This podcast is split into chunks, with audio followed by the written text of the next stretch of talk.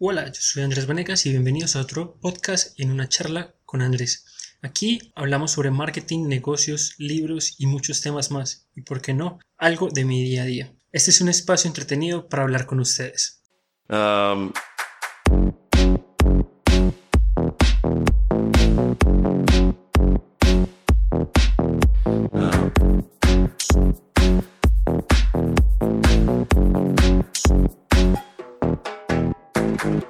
ya habrán visto en el título, hoy hablaremos sobre el mundo del vapeo.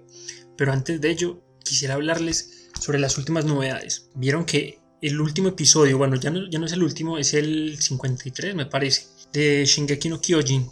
Fue evaluado con 9.9 en IMDB como el mejor capítulo que hay en el mundo del entretenimiento. Realmente lo vi, me encantó. Una buena historia, muy buena música, te sumerge completamente en el, en el personaje, en, lo que está aconteciendo y realmente te llena bastante, bastante de, emociones, de emociones.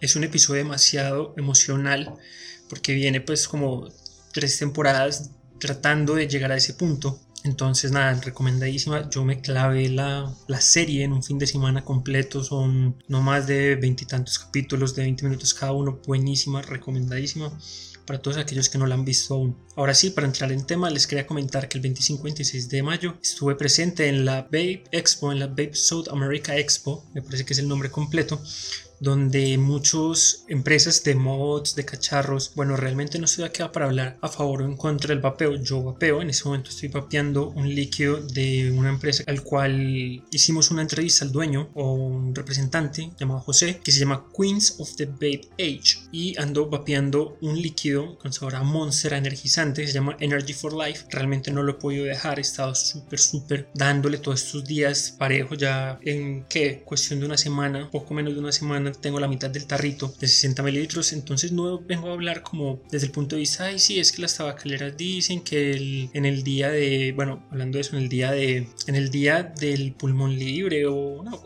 así, que se celebró hace poquito en contra del tabaco y, bueno, las, enfermedades que este genera, se habló bastante al respecto de, del vapeo y las cosas que, que este conlleva. Entonces, no lo vamos a abordar desde, desde esa posición, sino desde la posición de un negocio, como las empresas de líquidos y de los mods y los atomizadores se están luchando el mercado. Bueno, para contextualizarlos, les voy a contar qué encontré en la Vape Expo. Realmente, en eh, la Vape Expo de este año, a comparación de la del año pasado, la del 2018, tuvo una acogida mucho, mucho, mucho mayor. Ya fueron dos pabellones, un pabellón completo, dos tarimas, mucha presencia de líquidos, varios medios cubrieron pues como el evento, por lo cual se está viendo un incremento del el público vapeador en este momento en Medellín. Lo que se pude identificar fue un incremento en, los, en las marcas que ofrecían productos derivados de la marihuana, llámese el CBD principalmente, líquidos de vapeo con eh, contenido de CBD, que es la parte como farmacéutica de la marihuana. Entonces, bueno, no solamente líquidos, también gomitas y otros derivados. Encontramos marcas muy tradicionales o premium como Unicorn BLVK, Vampire Bay, también estuvo eh, Lady Dinner, que es súper súper, súper rico también. Y de, en cuanto a, los mods, a los cacharros,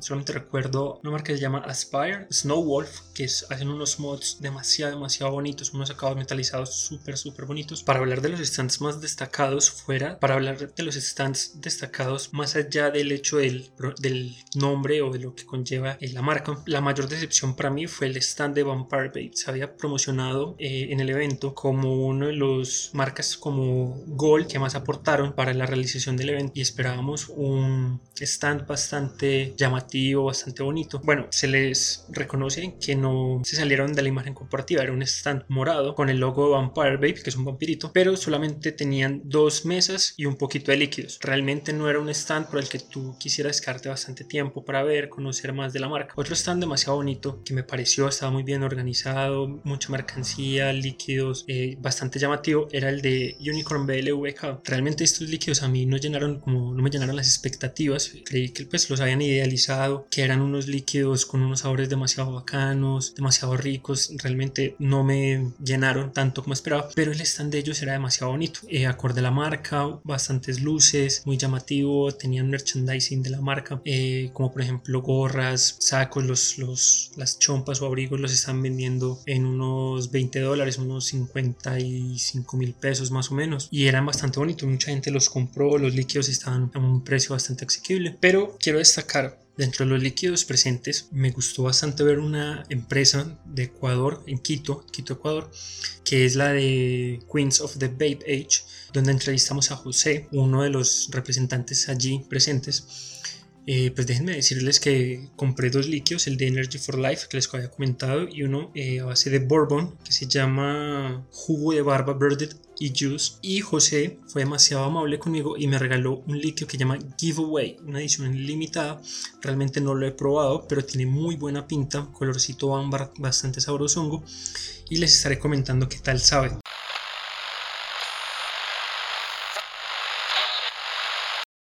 Nos encontramos aquí con José, que viene de Ecuador con la marca Queens of the Babe Age. José, ¿cómo es el mercado de los líquidos en Ecuador? Eh, nosotros estamos ya tres años con la marca, ya ha crecido bastante, está creciendo a pesar de que el Estado ecuatoriano quiere poner trabas, impuestos excesivos, clasificarnos como tabaco. Eh, hemos crecido bastante, hay bastantes marcas de líquidos nacionales ecuatorianos ahorita y, y, se está viendo bien el vapeo en Ecuador. ¿Hay alguna política interna que prohíba el vapeo o que lo considere como una actividad perjudicial para la salud? Eh, por suerte no, no hay nada que prohíbe el vapeo, más bien se le cataloga como tabaco. No se puede vapear en lugares, tampoco se puede fumar, digamos, pero no. Lo malo es que sí nos, estamos, nos clavan impuestos como que fuéramos producto de tabaco, que no es y obviamente son, eh, al igual que acá en Colombia, bastante altos en comparación a otros tipos de, de industrias. En comparación, no, no conozco en Colombia cuántos son los impuestos, pero en Ecuador estamos ahorita con el 200% de impuestos. Es un, es un sinsentido. De tu marca, ¿cuáles son los eh, sabores característicos o con qué líquidos vienen a innovar acá en Colombia? Ahorita tenemos tres años y hemos estado sacando poco poco sabores, pero ahorita con los que tratamos de volarnos la cabeza y eso es el, el Minty Cucumber, que es el pepinillo con hierbabuena, un toquecito de frío. Bastante bueno, un sabor muy rico a hierbabuena de fondo. Gracias. También tenemos el líquido de whisky, 18 años. Buenísimo también, buenísimo, sabe a whisky, como te lo prometen. Tenemos también el líquido de Monster, el energizante, como si estuvieras tomando con hielitos, muy rico también. Eh, tenemos también el, nuestra línea de costards, tenemos un costard, costar a secas, costar con bourbon, costar con blueberry, estos también tratamos de que se distingan del resto de marcas, ¿no? ¿Qué planes tienen para el mercado colombiano? Ahorita justamente estamos tratando de ingresar al mercado colombiano y, conozcan todos aquí en Colombia. ¿Han tenido algún problema eh, de representación o de conseguir distribuidores o alguna traba a través del impuesto eh, del gobierno para poder ingresar al país? Más bien ahorita justo vamos a hablar, estamos ahorita en conversaciones para recién ingresar. Listo, José, muchísimas gracias y seguimos eh, aquí en la Vape Expo Medellín con más eh, líquidos, cacharritos, etcétera.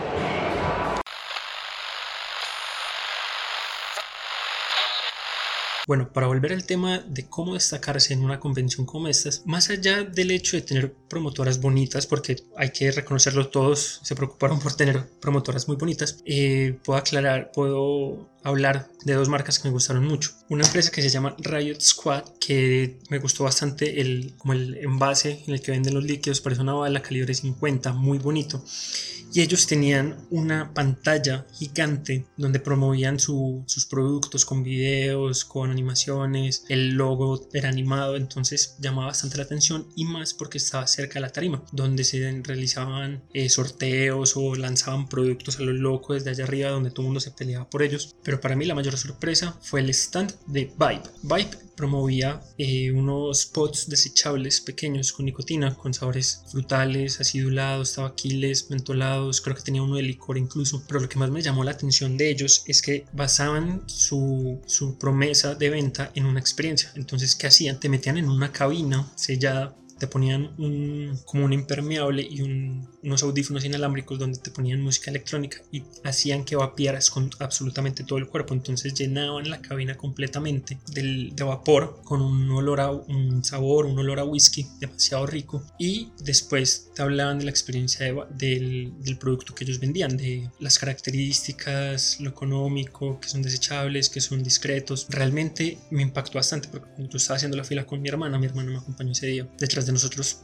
fácilmente había unas 30, unas 40 personas. Entonces me pareció una forma demasiado inteligente de destacarse en un evento tan grande donde todos están luchando pues por tener la atención del cliente y más porque es un espacio de muy pocas horas, son 7 horas al día durante dos días. Realmente para estar pendiente de todos los stands es demasiado complicado. Otra forma de destacarse que lo, lo he visto desde el año pasado que me parece demasiado genial es el stand de Dinner Lady, que ellos traen unos líquidos, eh, especialmente pues esta vez trajeron unos mentolados por el, por el verano, pero principalmente de ellos eh, recomiendo la gama de postres, es muy muy rica. Pero me gustó mucho porque Dinner Lady está ambientado en, en estas barras de helado, en estas tipo áreas de reunión como en, Brillantina, ese tipo de películas. Entonces las promotoras estaban súper bien vestidas porque tenían su faldita rosada con, con punticos blancos, sus pañoleticas muy de la época. Entonces llamaban bastante la atención el lugar con los colores pastel muy característicos de esta época. Y era una forma bastante, bastante fácil y me parece a mí que más económica que la cabina o que la super pantalla de llamar la atención. Entonces son estos pequeños factores que nos generan un pequeño valor agregado. El consumidor está dispuesto a estar más cerca de él. El consumidor está más dispuesto a participar, a estar más pendiente, a generar una recordación mayor. Bueno, para ir terminando con este programa, quisiera dejarles con una entrevista que le hice a Julio Ruades, el mono vapeador. Espero que les guste.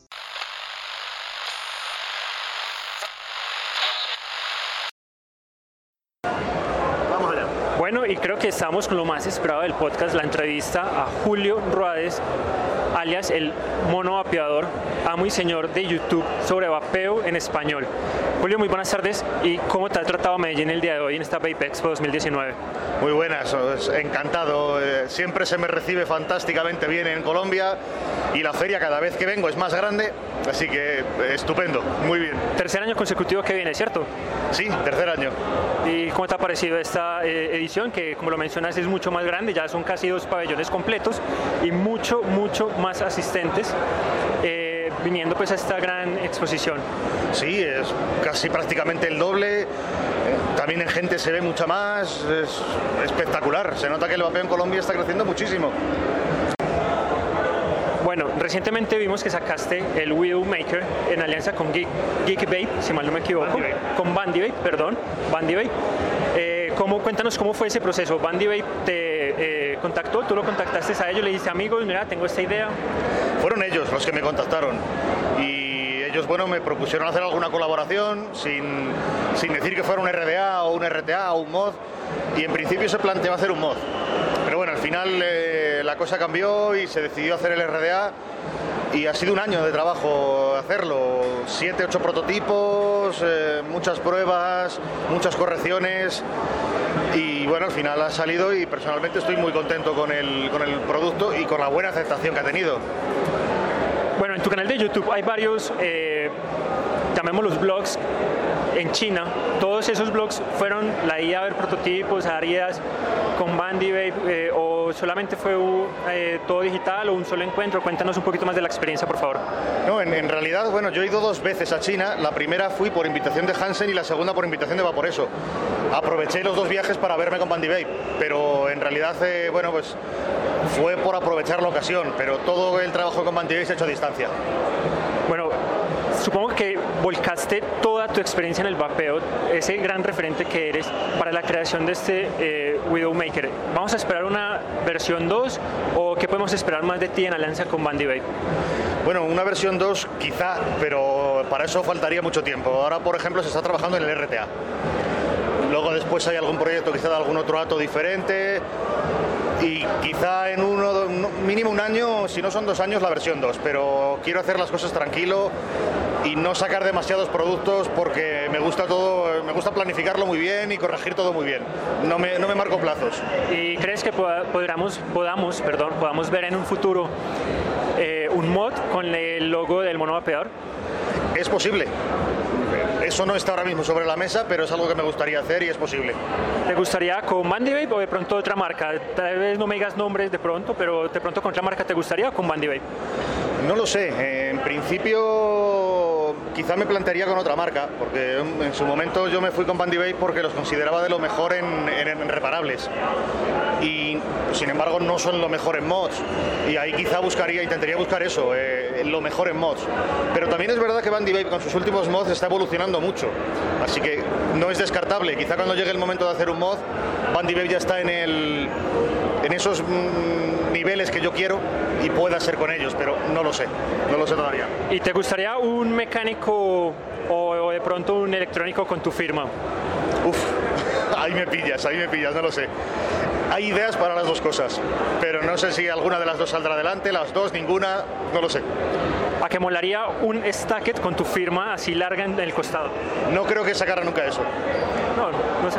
No porque el, hecho de sacar un mecánico y, encima más un stacket, eh, para mí sé que eso puede ser eh, un poco contraproducente, ya que mucha gente podría comprarlo como su primer mod, gente novata, gente sin experiencia, y no quiero que nadie pueda tener un problema, un problema de baterías, eh, algo similar. Un cataplas con una batería. Con algo que yo haya diseñado. No, no quiero exponerme a eso. Excelente, muy eh, congruente con todo lo que nos ha dicho el mono en sus videos. Y bueno, hablando de congruencia y de pronto entrando un poquito en salseo, ¿nos podrías comentar lo sucedido con iJoy? Bueno yo creo que estaban, estaban de borrachera en un karaoke y dijeron, a que no hay huevos de hundir la empresa, eh? pásame el cubata. Y publicaron eso, fue absurdo, fue absurdo. Afortunadamente borraron la publicación, pidieron disculpas, pero también es cierto que el daño ya estaba hecho, porque, porque mucha gente lo ha visto que no sabía lo que era, habrá probado y, en fin, fue una locura por parte de Ayoy, fue incomprensible que sacaran algo así. Un desacierto completo.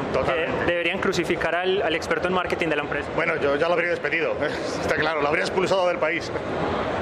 Es que, o sea, para los que no saben, iJoy sacó un video en Facebook sobre un mod que, bueno, bueno, era un tanque o un mod. Sí, uno de sus claromizadores, no recuerdo cuál, era el el Shogun. El, Shogun, el Shogun, el Shogun, efectivamente. Y bueno, ellos invitaban a vapear refrescos y hacían el vídeo vapeando Coca-Cola. Cuando eso es muy cancerígeno. El, azúcar que tienen los, los refrescos se carameliza y el azúcar caramelizado quemado es súper cancerígeno, es muy peligroso hacer eso. Para los que no saben o se quieren remitir a más información, en, en algunos de sus videos se lo ha expresado forman, formaldehídos, pero lo que comentaste, y que generan eh, cáncer a largo plazo. Formaldehído, aldehídos en general, es muy, muy cancerígeno. Lo que me parece muy curioso del video de iJoy es que eh, incitaban a vapear tu líquido favorito. Si a mí, por ejemplo, me gusta el jugo de guayaba en leche, pues no me veo vapeando jugo de guayaba en leche en un shogun. Y de ahí viene, de, llamémoslo, esta polémica o esta crucificada que se pegó a sí mismo, el disparo en el pie que se pegó a iJoy.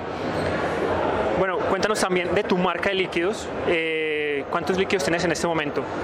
Bueno, en, este momento aquí en la feria tengo cuatro, que son los mismos cuatro que traje el año pasado, pero porque por problemas sobre todo de imprenta con las etiquetas no han llegado a tiempo los nuevos, pero esos cuatro se van a transformar en, en 12 en dos semanas. Se lanza uno nuevo en la gama actual, esos mismos cinco se lanzan en sales de nicotina y luego sale una, nueva gama que empieza con dos y tendrá otros dos en, en un mes un mes y medio. Cuéntanos un poquito de esos matices, esos sabores que van a crear estos nuevos líquidos. Bueno, ahí no te puedo todavía decir mucho, pero bueno, el, Top secret, top secret. Nos estamos metiendo con algo que no podemos. Te puedo contar sobre la gama nueva, que sí que tiene un denominador común, eh, se llama Mono on the Rocks, y va a ser una gama de, de frescos, de líquidos fríos. Es además también muy pensada para Latinoamérica, porque aquí sé que se vapea mucho ese tipo de líquidos. En España también gustan mucho, pero está más repartido, pero aquí son top y además son líquidos más económicos que los actuales. Es una gama de sabores más sencillos, no, no recetas tan complejas, más comerciales y bueno, puedo decir eso, que son fríos, pero para saber los sabores hay que esperar un poquito. Bueno, ya que nos estamos metiendo en un tema peliagudo, mejor vamos a un tema más suave, que es sobre los líquidos que has traído, los cuatro que ya habías comentado. Cuéntanos un poquitico de los matices de cada uno de ellos, por favor. Bueno, pues está, por ejemplo, Mama Queen es el primero, que ese es el único frío de, de la gama. Es un líquido frutal, cóctel, un poco a medio camino entre un mojito y un gin tonic, con fruta tropical. Luego está Monkey Road, que es el tabaco de la gama, un tabaco con, vainillas, caramelos, algún toque secreto que no se puede tampoco decir. Luego está Big Molly, que es, eh, es un donut con Nutella, chocolate, cacao, avellanas. Eso suena delicioso, delicioso, se me hizo agua a la boca. Y por último está el que es, yo creo que la estrella, porque es el más vendido, que es Milky Way, que es el arroz con leche. Pero bueno, es arroz con leche a la española. En Colombia sé que lo hacéis también, pero sin limón.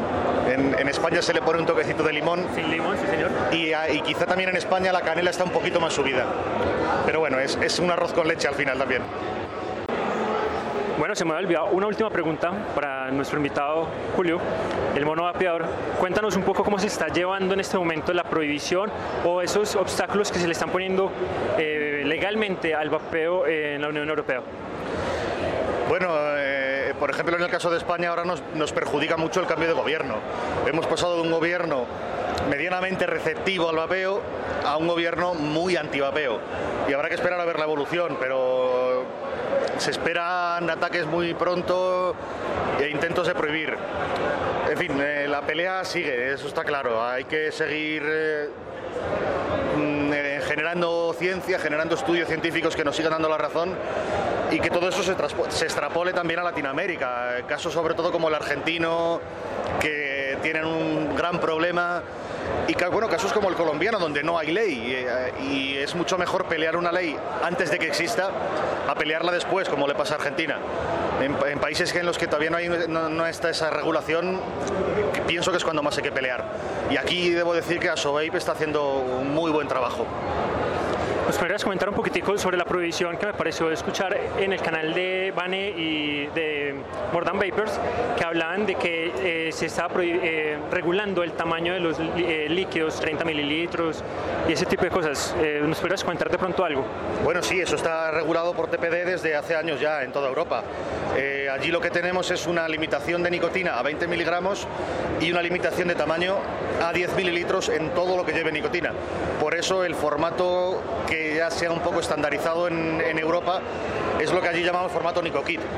Los fabricantes lo que hacen, o lo que hacemos, es eh, fabricar igual que hacíamos antes en formato de 60 mililitros, pero únicamente con 50 mililitros de líquido. Y el usuario en su casa le añade ese, esa nicotina, ese NicoKit, con un bote de 10 mililitros extra. Si la echas a 20 miligramos ya tendrías eh, 3 miligramos. Y bueno, en España decimos, echa la ley, echa la trampa. Buscamos... Eh, un huequito legal ahí para poder Exacto, eh, los líquidos ahora mismo a cero son el hueco legal. Y bueno, buscamos esas triquiñuelas. ¿Crees que en cuanto a eh, costos, beneficio, de, hablando ya desde la parte de empresario que eres, porque tienes tu gama de líquidos, ¿te ha afectado en algo esa distribución como tipo Nico? Que Hombre, evidentemente, sale para el usuario sale más caro porque tiene que comprar dos botes. Eh, a mí, por ejemplo, como fabricante me obliga a tener dos stocks diferentes, uno para Europa, uno para América. El gasto es mayor, eh, incluso el- la contaminación que genera, la cantidad de botes de plástico que se tiran en Nico Kids, en botes de 10 mililitros, es terrible. Todo, para mí son todo desventajas. Bueno, para ir terminando esta entrevista con el mono vapeador, cuéntanos eh, qué podemos o cómo crees que podría eh, evolucionar un poco más el tema del vapeo, tanto en líquidos como en mods, como en mallas o materiales. ¿Qué crees que le hace falta realmente al vapeo o cómo se podría dar ese salto de innovación? Porque hemos visto muchas marcas que están como en un océano rojo lleno de tiburones que están matando entre sí por los mismos sabores, sea fresa con eh, limón o con hierbabuena, los tabaquiles. Cuéntanos cómo podrían improvisar, eh, bueno, improvisar, no, innovar estas marcas. Bueno, con los líquidos es muy difícil innovar porque partimos de la base de que los líquidos de vapeo deben ser dulces porque la glicerina ya es dulce. Por lo tanto, esa única posible innovación de hacer líquidos salados ya se coarta desde la base. Hacer un líquido salado con una base dulce es, prácticamente imposible. innovar en líquidos es muy complicado. En dispositivos es otra cosa. Yo siempre he pensado que esa gran evolución que, ha tenido el vapeo en los últimos años últimamente se ha parado un poco y pienso que quizá la próxima gran evolución pueda venir en los materiales con los que se evapora el líquido, es decir, las resistencias. Quizá por ahí sí que podamos tener novedades, o al menos pienso que deberían venir novedades. Por ejemplo, ¿crees que la malla llegó para quedarse? A mí personalmente no me gusta mucho, pero creo que si, se, si la malla evoluciona, tiene, tiene muchas posibilidades. ¿Qué es lo que no te convence así se dice como que, ah, no, no aguanta? ¿Por qué? a mí hay muchas cosas que no me gustan de la malla. Para empezar, el consumo. Es, es desproporcionado, de líquido e incluso de algodón. El sabor me gusta menos que con el algodón. El golpe de garganta también. En, en, general todo el rendimiento de malla me gusta menos.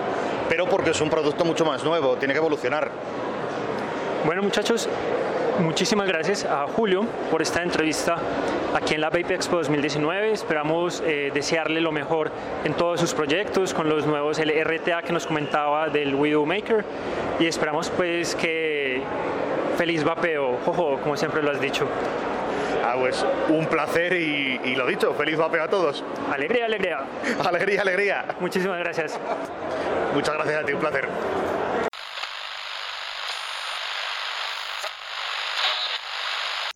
Bueno, eso ha sido todo por el podcast de hoy. Yo seguiré aquí vapeando el Energy for Life de Queens of the Vape, un totalmente recomendado este líquido muy rico. Si te promete que sabe a Monster, sabe a Monster. Recuerden seguirnos en Facebook. Los pueden encontrar como una charla con Andrés. De igual manera, en Instagram me pueden encontrar como arroba andres.vanegasf y en Twitter como andrés-piso vanegasf. Así que los espero en un próximo podcast. Les mando muchos, muchos abrazos a todos. Besitos ricos. Adiós.